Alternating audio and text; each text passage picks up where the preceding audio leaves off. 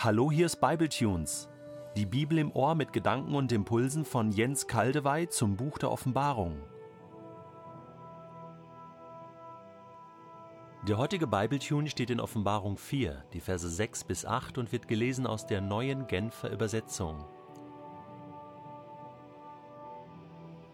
Die Fläche, die sich vor dem Thron ausdehnte, sah wie ein gläsernes Meer aus und war von kristallener Klarheit. Unmittelbar beim Thron, rings um ihn herum, standen vier lebendige Wesen, die vorn und hinten mit Augen bedeckt waren. Das erste dieser Wesen glich einem Löwen, das zweite einem jungen Stier, das dritte hatte ein Gesicht wie ein Mensch, und das vierte sah aus wie ein Adler im Flug. Jedes dieser vier Wesen hatte sechs Flügel. Und auch die Flügel waren überall, selbst auf der Unterseite, mit Augen bedeckt. Tag und Nacht rufen diese Wesen immer wieder aufs Neue. Heilig, heilig, heilig ist Gott der Herr, der allmächtige Herrscher. Er, der war, der ist und der kommt. Meine Frau und ich haben auf einer Fahrradpilgerreise 2013 das berühmte Schloss Neuschwanstein besucht. Sehr beeindruckend im Schloss war der Thronsaal. Es ist das Juwel des Palastes. Reich geschmückt, ein wunderschöner Boden und ganz viel Platz. Die Thronsäle in den verschiedenen Palästen der großen Könige und Kaiser waren bedeutsam. Dort versammelte man sich zu Festlichkeiten zur Ehre des Königs. Dort wurden die besonders hohen Würdenträger empfangen. Und hinein durfte man nur mit ausdrücklicher Genehmigung. Je größer der Thronsaal, desto größer die Macht des Königs. Lasst uns mit Johannes in den Thronsaal Gottes gehen. Die Fläche, die sich vor dem Thron ausdehnte, sah wie ein gläsernes Meer aus und war von kristallener Klarheit. Dieser Saal ist wirklich riesig, wie ein Meer. Unwahrscheinlich weit erstreckt er sich vor Johannes. Der Boden besteht nicht aus Holz oder Stein, sondern aus einem schimmernden Material, das aussieht wie Kristall. Stellt euch ein spiegelglattes Meer vor und hinter dem Meer der gewaltige Thron Gottes. Welche Majestät! Welche Atmosphäre, welche Weite. Das gläserne Meer spricht von der königlichen Größe Gottes. Aber ich glaube, es spricht auch von der Weite Gottes. In den Psalmen lesen wir, denn deine Gnade ist so groß und weit wie der Himmel, und deine Treue reicht bis zu den Wolken. Du hast mich nicht in die Hand meiner Feinde gegeben, weiten Raum hast du vor mir geschaffen. Und ich werde wandeln in weitem Raum, denn nach deinen Vorschriften habe ich geforscht.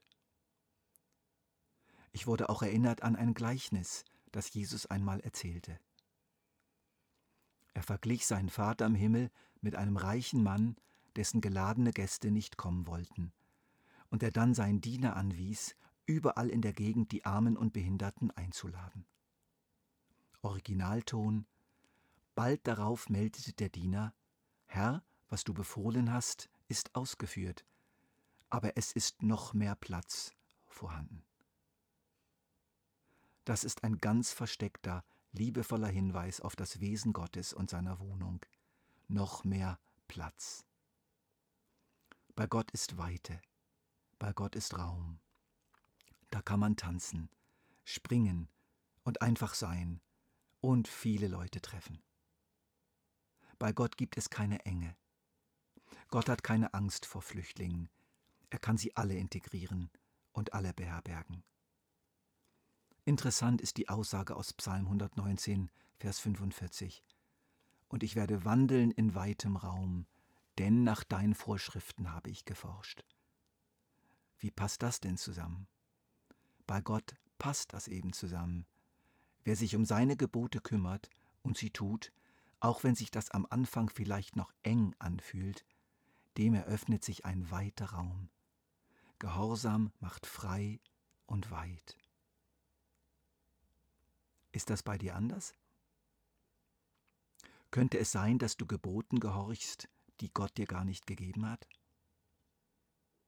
Könnte es sein, dass du zwar seinen Geboten gehorchst, aber nicht aus der Liebesbeziehung zu Gott, in seiner Kraft, sondern ohne Liebe, ohne Kraft, ohne Geist? Könnte es sein, dass du dich im engen Kellerraum gesetzlichen Christentums bewegst, statt auf der herrlichen Fläche seines Thronsaals? Nun sieht Johannes etwas ganz Neues und etwas ganz Merkwürdiges. Vier Wesen. Unmittelbar beim Thron, rings um ihn herum standen vier lebendige Wesen, die vorn und hinten mit Augen bedeckt waren.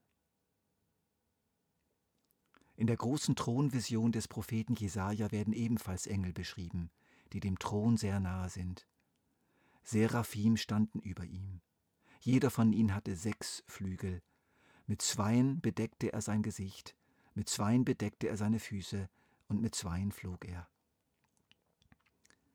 Wir können unsere Wesen hier also identifizieren mit den Seraphim von Jesaja, höchste Engelwesen in der direkten Thronumgebung Gottes.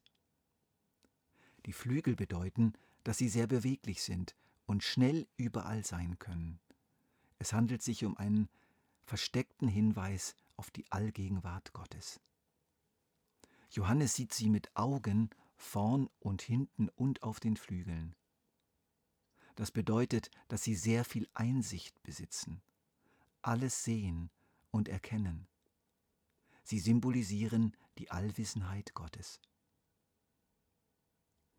Das erste dieser Wesen glich einem Löwen, das zweite einem jungen Stier, das dritte hatte ein Gesicht wie ein Mensch und das vierte sah aus wie ein Adler im Flug.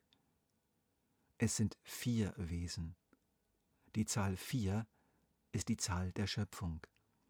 Es wird von den vier Winden des Himmels gesprochen in der Offenbarung, das schließt die vier Himmelsrichtungen ein, und von den vier Ecken der Erde wird gesprochen, damit ist die ganze Erde in ihrer ganzen Größe gemeint. Für diese Deutung spricht auch das Aussehen der vier Tiere.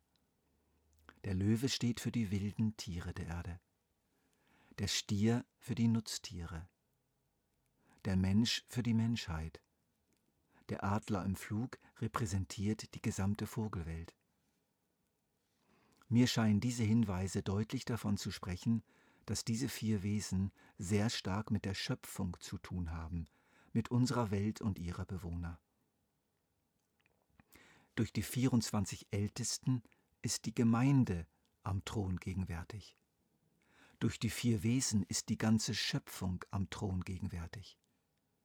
Sie symbolisieren die Verbundenheit Gottes mit unserer Welt, seine Allgegenwart und seine Allwissenheit auf der Erde. Deshalb sagt Paulus auch den Athenern in Apostelgeschichte 17, er ist ja für keinen von uns in unerreichbarer Ferne, denn in ihm, dessen Gegenwart alles durchdringt, leben wir, bestehen wir und sind wir. Nimm diese drei Gedanken von heute mit. Gott ist groß, Gott ist weit, Gott ist nah.